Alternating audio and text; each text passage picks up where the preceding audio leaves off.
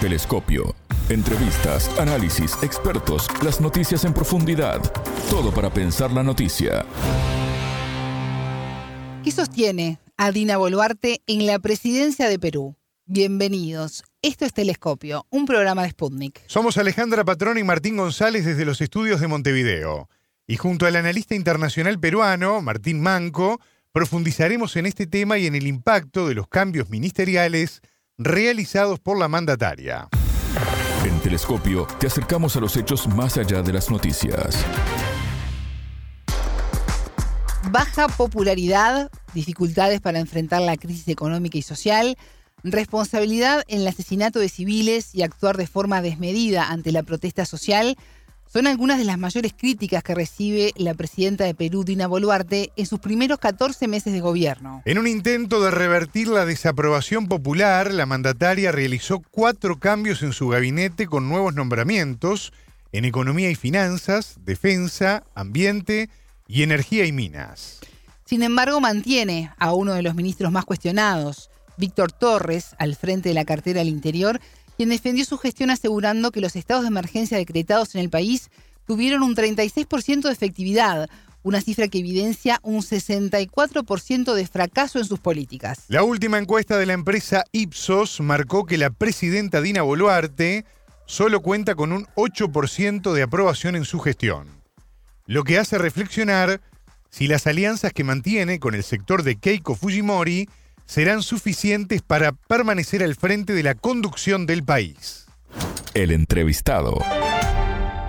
Para profundizar en este tema, ya tenemos en línea al analista político peruano Martín Manco.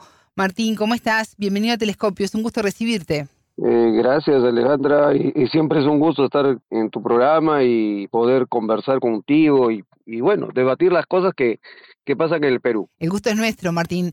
La presidenta de Perú, Dina Boluarte, anunció cuatro cambios en su gabinete. Estamos hablando de economía y finanzas, defensa, ambiente y, energía y, minas. Eh, ¿Por qué estos cambios y cómo impactan en el país? Claro, eh, eh, el tema fundamental es, en el tema de economía, creo que lo que está buscando es una reactivación económica, dado que el Perú está entrando en una recesión cada vez más sentida, más fuerte y sobre todo de, aparte de la recesión, hay una inflación. O sea, eso no lo dicen las gráficas, pero sí eh, la ama de casa que va a comprar las calles y compra los eh, eh, bienes de primera necesidad y encuentra pues que cada día está subiendo el pollo subido de 20 de 18 soles ahora está en 25 eh, verduras y esas cosas eh, lo que lo que se está sintiendo lo que se lo que no se siente es en con relación a la al combustible que sí en el, en el caso del combustible vemos pues que el combustible ha tenido una reducción de lo que anteriormente se había tenido por ejemplo una gasolina premium te costaba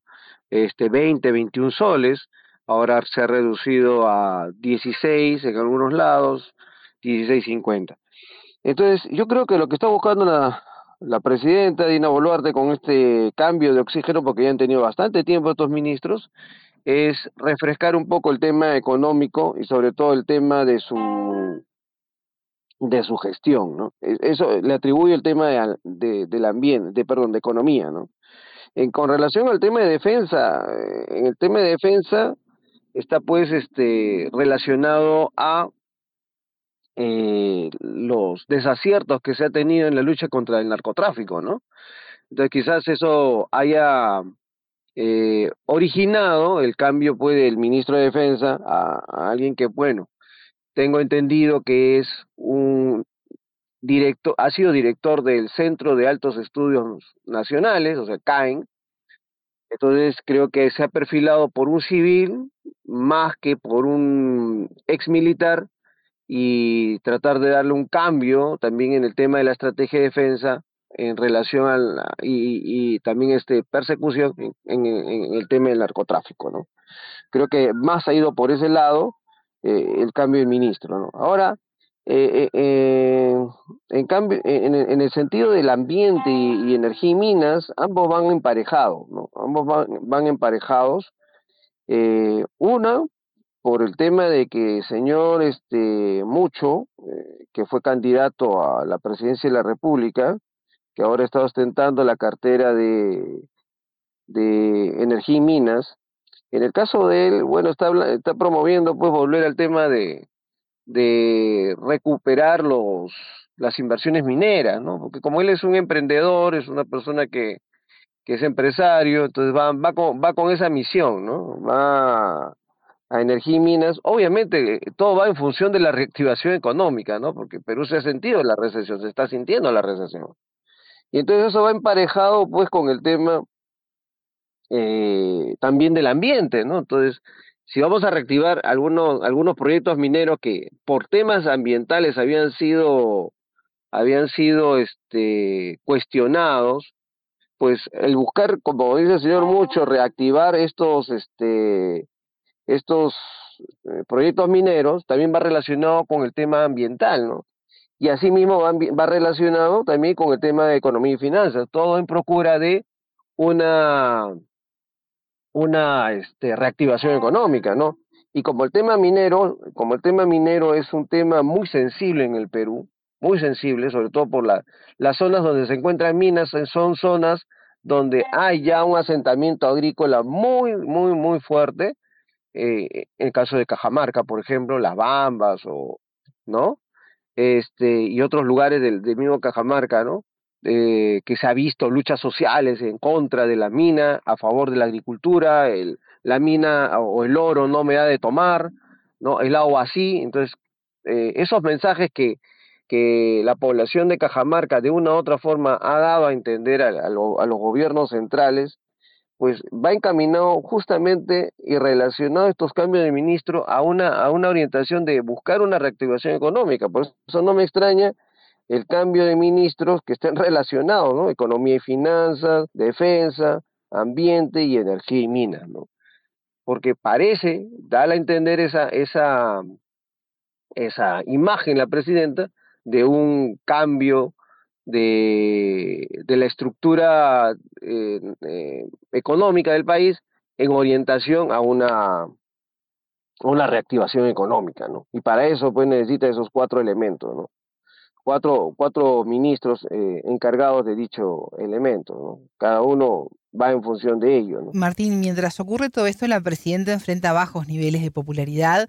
En la última encuesta de Ipsos marcó que solo un 8% está aprobando su, su gestión. Eh, un poco lo que tú decías explica esta situación, ¿no? El país está en recesión, hay además inflación, esta lucha que no está dando fruto contra el narcotráfico. Recordemos que Boluarte asumió ya hace 14 meses, el 7 de diciembre de 2022, cargo que accedió en plena resistencia social por la detención del entonces mandatario Pedro Castillo.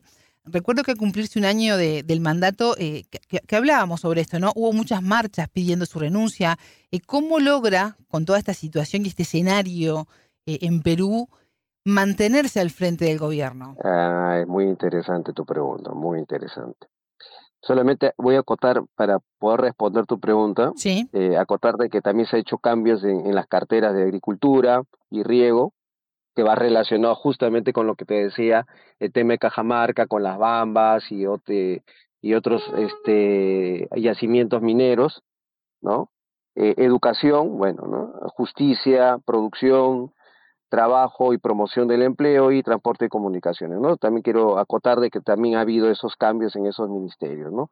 Y pese a ser interpelado los dos ministros, el ministro de del Interior y ahorita no me acuerdo del otro ministro, tenía que tenerlo en la cabeza.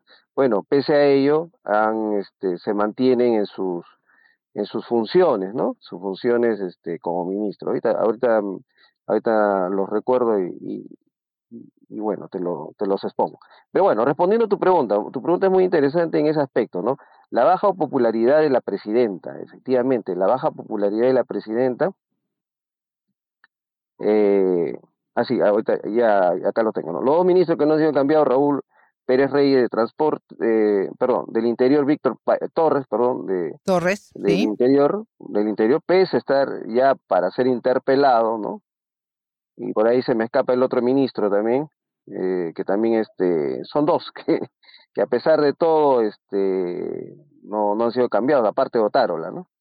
Pero bueno, este, volviendo al punto, eh, la pregunta tuya es interesante, una, la baja popularidad de la presidenta, eso es evidente, ¿no?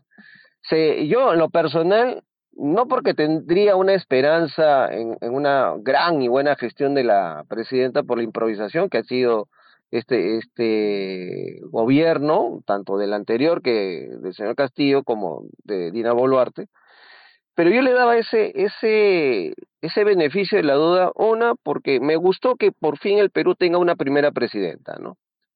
Eh, yo creo que el Perú ha sido un país demasiado inclinado hacia tener presidentes, presidentes, y bueno, por estas circunstancias llegamos a tener una presidenta, saludé eso, y, y también no quería tener ese, ese sesgo o esa discriminación que en el Perú normalmente se da por el hecho de ser provinciana, por el hecho de no hablar como el limeño típico neutral, en un, castellano neutral, ¿no? Entonces, todo eso quería tener esa esperanza, ¿no? Incluso yo, de una u otra forma, en las redes sociales la defendía, no porque compartiera su, su posición política, sino por el hecho de ser una mujer, de que hay que darle una oportunidad, es la primera presidenta que tiene el Perú, no podemos irnos pues a, estar atacándola, hay que darle, hay que darle un espacio, hay que darle el beneficio de la duda, hay que dejarle hacer, ¿no? O sea, bajo esas características, ¿no?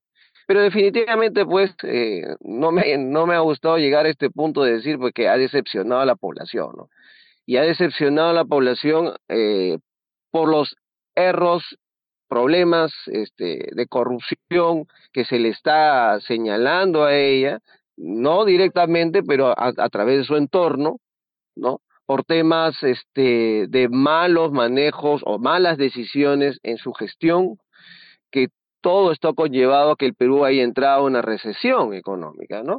Lo que pasa es que a pesar de las crisis internacionales, pasamos la crisis inmobiliaria, pasamos este, las otras crisis, este, la inmobiliaria de Estados Unidos, ¿no? Las otras crisis energéticas incluso, y el Perú se mantenía estable, ¿no? A pesar de todo se mantenía estable y nosotros no sentíamos las crisis, ¿no? Mientras otros países sí se sentían afectados por el efecto dominó, con el hecho de, el hecho de decir, cuando Estados Unidos estornuda, el resto de América Latina se resfría, ¿no? Entonces, eso no sentimos en, en estos este, periodos de tiempo, ¿no? Pero ahora sí, estamos sintiendo y, la gente no, no asocia también que hay problemas internacionales a nivel económico. La gente del Perú solamente asocia el hecho de su problema en el Perú y que la presidenta no está haciendo nada, ¿no? No está haciendo nada por cambiar o revertir esa situación, ¿no? Entonces, eh, yo creo que la orientación va en ello, se han descubierto yacimientos mineros con relación a, litio en otros lugares del Perú, incluso se han descubierto hidrocarburos, por eso yo digo, ella está tratando de ir por esa línea de reactivar la economía en lo que siempre el Perú ha sido bueno, ser un país rentista, ser un país que exporta materias primas y en base a ello mantener una economía estable, ¿no? No, no es un país que busque un desarrollo industrial ni una producción industrial. Eso no, no lo veo y no lo veo en este gobierno tampoco, ¿no? Entonces, la baja popularidad va enfocado en eso, ¿no? Lo siente la ama de casa del día a día que va al mercado y cada vez eh, los soles le cuesta menos, eh, sí, con 20 soles que antes yo podía hacer una canasta diaria, ahora necesito 40 soles para hacer una canasta diaria y eso con deficiencia. Estamos hablando de desayuno, almuerzo y cena. Entonces, ya no es el 20 soles, ahora tengo que ir a 40 soles y ahora me estoy proyectando unos 50 soles. Entonces, ¿qué está pasando? Y eso lo está sintiendo pues la ama de casa que constantemente va a los mercados, a los supermercados y es la que percibe esos cambios económicos, ¿no? Que normalmente muchas de las personas no las perciben. Y esa es la gran mayoría de la población, ¿no? La gran mayoría de la población que está comenzando a sentir esos, esos este, efectos, ¿no? Esos efectos en la economía. Y obviamente denota, pues, eh, y se reflejan en la baja popularidad que está comenzando a, a tener y sentirse con la presidenta, ¿no? Quizás por eso ella ha optado por hacer estos cambios para darle un refresco a su gobierno y tratar de buscar una salida, porque todo el tema es económico, ¿no? Si si el tema económico estuviera en, excelentes condiciones, creo que se vería menos la, la situación de la presidenta y creo que la presidenta estaría en mejor posición Eh, en cuanto a gestión económica, quizás en los otros no, porque obviamente también hay otros aspectos que a pesar del cuestionamiento del ministro del Interior y que está por ser interpelado, no se le ha cambiado la inseguridad ciudadana, ¿no?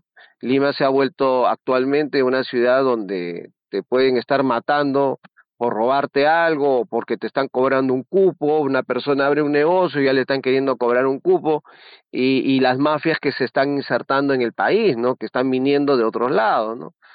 Entonces, este, e, es, evidente la inseguridad ciudadana en el país, ¿no? y no solamente en la ciudad de Lima, sino a nivel nacional, ¿no?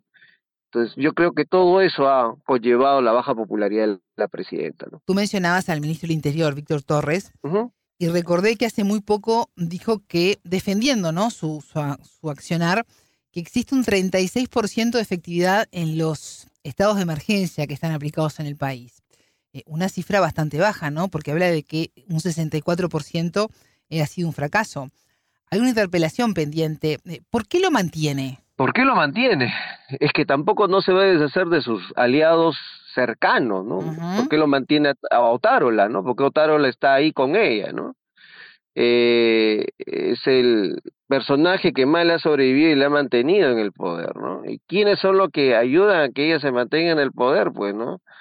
Eh, no olvidemos que el Perú está realmente manejado por un grupo de familias que son los que más se han hecho ricos en el Perú, ¿no? Y son los que manejan la cartera económica y política del país, ¿no? Y a lo, a lo cual la presidenta Boluarte se ha alineado ahí, ¿no? Se ha alineado para ella tratar de tener un gobierno estable y menos, menos complicado con los poderes fácticos que le llamamos en el Perú, ¿no? el, la población tendrá que ser sacrificada, ¿no? A menos que la población comience ya a sentir más la pegada y comience pues a levantarse. Lo mantiene el ministro del Interior pese a sus fracasos con la lucha contra el narcotráfico, porque es uno de sus cercanos de ella, ¿no? Entonces, ella de todas maneras en el Ministerio de, de perdón, en el Consejo de Ministros necesita tener este, gente que todavía es permeable a ella, ¿no? tener un nuevo ministro es conocer al ministro, eh, claro, tiene recomendaciones, tendrá muchos, muchas este, cartones, pero el tema es, eh, ¿realmente lo conoces o es por recomendación? ¿no? ¿Quién los recomendó? Muchos dicen Otárola son, son los ministros de Otárola, ¿no? Y muchos dicen que es Otárola el que es el que realmente gobierna tras bambalinas, ¿no? Porque él es el nexo entre los poderes fácticos y la señora Dina Boluarte, ¿no? Entonces, eh, se da esa situación, ¿no? Eh, en el caso del ministro del Interior, eh, parece que hay eh, la necesidad de mantenerlo por el hecho de este, tener, seguir teniendo aliados en el Consejo de Ministros. ¿no? Martín Manco, analista político peruano, muchas gracias por estos minutos con Telescopio. Gracias a ti, Alejandra, y un fuerte abrazo a nuestros amigos de Uruguay, a ustedes y espero pues dar una vueltita para saludarte y conocernos personalmente. Claro que sí, te esperamos Martín. Un abrazo latinoamericano. Gracias. Más allá de los titulares, analizamos los temas candentes. En estos primeros 14 meses de gobierno, Dina Boluarte enfrenta acusaciones sobre la responsabilidad de la muerte de 48 civiles, entre ellos menores de edad, durante las protestas del año 2022 contra su mandato y el Parlamento, el aumento de la inseguridad y la recesión económica, entre otras cuestiones. Mientras tanto, el expresidente Pedro Castillo permanece en prisión preventiva desde hace más de un año. Sobre estos temas vamos a repasar parte de la entrevista realizada al analista internacional peruano José Carlos Requena. Voces expertas. En general están pasando tantas cosas en el país eh, y una constante es una si quieres, una pérdida de capacidad de indignación, ¿no? Yo creo que en general como que la, como que lo que reina es la apatía. Creo que esa apatía tiene que ver con, con el desgaste de estos recursos, pero que, que ya si tú me preguntas, la verdad, se aprobó eso y, y, no es que haya habido una, una reacción de resistencia por parte de la ciudadanía. De hecho, la preocupación principal en días, en días y meses recientes tiene que ver con la inseguridad, el fin de semana eh, mataron a unos efectivos de seguridad eh, de una compañía minera que opera en las en la sierra de una región de una región peruana. Eh, entonces hay mucha sensibilidad y medidas de este tipo no necesariamente son resistidas, ¿no? Y entonces más bien como que la gente, un sector importante podría verlo como una cuestión positiva para poder prevenir conflictos venideros, ¿no? Pero en cualquier caso no ha sido tomado con indignación, que es lo que hubiera sido esperable, ¿no? José Carlos, las últimas encuestas dan a Boluarte una aprobación de su gestión bastante baja, algunas están en el entorno del 9%. ¿Qué es lo que más se le cuestiona a la mandataria? Mira, en general, eh, el modo como empezó, yo creo que ahí, digamos, hay un pecado original, si quieres, y este pacto tácito de sobrevivencia con el Congreso, creo que también le suma algunos pasivos más, eh, y en general creo que la falta de una gestión adecuada de los asuntos públicos, eh, que lo que genera es mucha impaciencia. ¿no? Eh, te hablaba del problema de seguridad, eh, en el tema económico hay un estancamiento de la actividad económica, hay proyecciones muy optimistas por parte del Ministerio de Economía y Finanzas, pero el crecimiento va a ser eh, negativo o cercano a cero, la cosa no viene tan, tan promisoria. Este, tenemos el fenómeno del niño encima, y entonces creo que muchas cosas, además del, digamos, del, factor simbólico y, y, el hecho de los pasivos que arrastra, incluyendo las decenas de fallecidos en protestas. Además de eso, creo que hay una falta de gestión que muestre resultados, ¿no? El delivery está, está pendiente, ¿no? No hay, no hay una medida que, que se pueda identificar como algún aporte de esta gestión y tampoco hay una sensación de urgencia. No, no hay una, no hay algo que, que, por ejemplo, se haga frente a la, al estancamiento económico. ¿no? Entonces yo creo que esos factores, el, el, simbólico o el político de no haber sabido guiar su gobierno hacia una transición, eh, los fallecidos en protestas que son una cosa que inevitablemente se le va a enrostrar al gobierno, a pesar de que algunos funcionarios digan que, bueno, que la cosa se investigue y a pesar de que el caso efectivamente está investigando, pero lo concreto es que han muerto decenas de compatriotas en protestas, lo cual es algo eh, censurable, sin duda. Y finalmente, la, ausencia de resultados, ¿no? Una de las principales críticas a Boluarte, recién decías, es el modo como empezó, ¿no? Hablabas de los fallecidos. Estaba repasando datos de la Defensoría del Pueblo que señalan más de 900 personas eh, heridas durante la represión policial y militar en las propuestas de 2022, que pedían además la liberación de Pedro Castillo, elecciones anticipadas que finalmente no se dieron y una asamblea constituyente. 42 de ellas sufrieron elecciones permanentes. Em, ¿Han habido avances en torno a la determinación de responsabilidades en estas acciones o todavía es muy pronto? Eh, bueno, estos procesos lamentablemente toman tiempo y yo no he sabido de avances. Y hay que además contextualizar, porque sí es algo importante, ¿no? Estas protestas en determinado momento tuvieron que abarcar, o, más bien tuvieron como objetivo, de alguna manera, paralizar el país. Es decir, el, objetivo de algunos, de algunos de estos grupos, sobre todo en regiones, era eh, aislar a sus respectivas regiones del resto del país. De hecho, el objetivo terminaba siendo la toma de aeropuertos, por ejemplo. No estamos hablando de gente que, que, que, que se manifestaba solamente en, en, las calles de la ciudad y que, y que manifestaba su descontento con algo, sino habían estas cosas que ahí es que lamentablemente entran, digamos, si antes se tenía solo la policía, pues de pronto entran también las Fuerzas Armadas, ¿no? Y entonces ya la situación se vuelve mucho más caótica, porque no es que las Fuerzas Armadas tengan la capacitación para, para sofocar conflictos sociales, ellos tienen, están formados para ir a la guerra. Entonces es ahí donde lamentablemente se, se, se, se, terminan eh, todo descontrolando, ¿no? Y, todo haciendo mucho más confuso y más complicado. Eh, pero lo que es importante para contextualizar es, esta motivación que se tuvo. En algunos casos se querían paralizar objetivos estratégicos de la nación, ¿no? Yo te he hablado de aeropuertos, te puedo hablar de, de centrales hidroeléctricas y todo ese tipo de casos que ya son de una, que hablan de una protesta un poco más difícil de controlar, si se quiere, ¿no?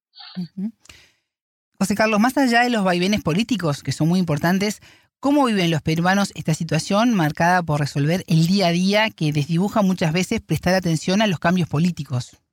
Eh, pues yo te diría que lo viven con creciente frustración, ¿no? Eh, un, indicador, si algo cabe para, para esto, es la cantidad de, peruanos que están saliendo del país para no regresar, ¿no? Hay, hace algunas, eh, algunos meses presentaban encuestas que, por ejemplo, mostraban que si regularmente la media de gente que con intención de migrar del país está en torno al 28, 30%, pues ahora eso había subido encima del 40% según encuestas, eh, y entre los jóvenes de 18 y 24 el porcentaje llegaba a 60.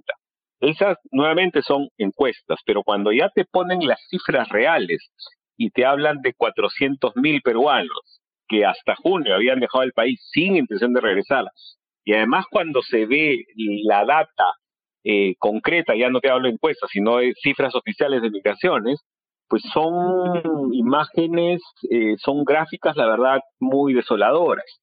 ¿no? Eh, porque el país, sin duda, tiene todos estos problemas, estos vaivenes que, que mencionas, pero eh, no es el país de los 80. En los 80 eh, Perú tenía una profunda crisis económica, teníamos dos grupos terroristas eh, accionando y la represión estatal también que, que originaban muertos. Hemos tenido en esas décadas, se estima que cerca de 70.000 fallecidos.